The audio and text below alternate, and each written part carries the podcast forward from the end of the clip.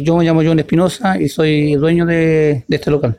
La inquietud es que tenemos nosotros cómo, cómo podemos subsistir con toda esta situación que está pasando, porque tenemos que cancelar arriendo, nosotros que somos independientes eh, tenemos que pagar luz, agua, eh, las ventas bajaron pero un 90% con toda esta situación.